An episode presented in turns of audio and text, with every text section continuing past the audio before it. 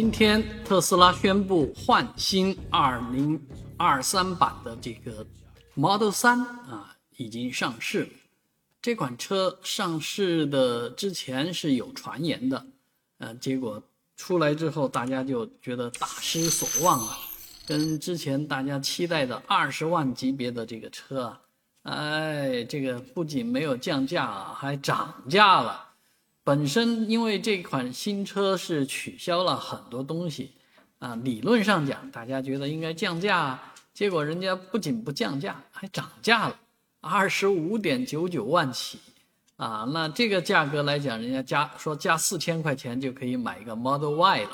啊，那你是选选择 Model 3还是 Model Y 呢？我相信很多消费者如果要买车的话，一定会选择 Model Y。毕竟在我们小区里面现在看到的情况也是，Model Y 比 Model 3要多得多。当然，Model 3的这个外形啊，这些各方面还是比较适合小女生开的，所以未来可能 Model 3就变回变会变成一个女性专用的这种特呃电动车了。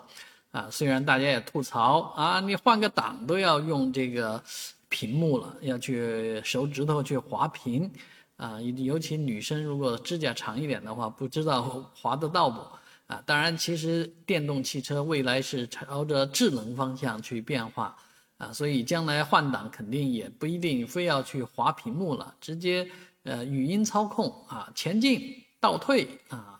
啊，或者转弯啊，那个打转弯灯啊，给转弯灯啊，这些可能会越来越智能，甚至不需要你来发出指令。啊，当然这辆车目前看来的状况呢，呃，是减配的，呃，性能上来讲没有这么大的变化，外观的变化也比较小，所以呢，呃，大家还是蛮失望的。啊，希望特斯拉真正能拿得出一些，呃，好的产品来。啊，比方说大家期待的 Model 二啊，Model 二会不会呃把这个价格拉下来呢？啊，也许这样能够满足买这个电动车的人的期望。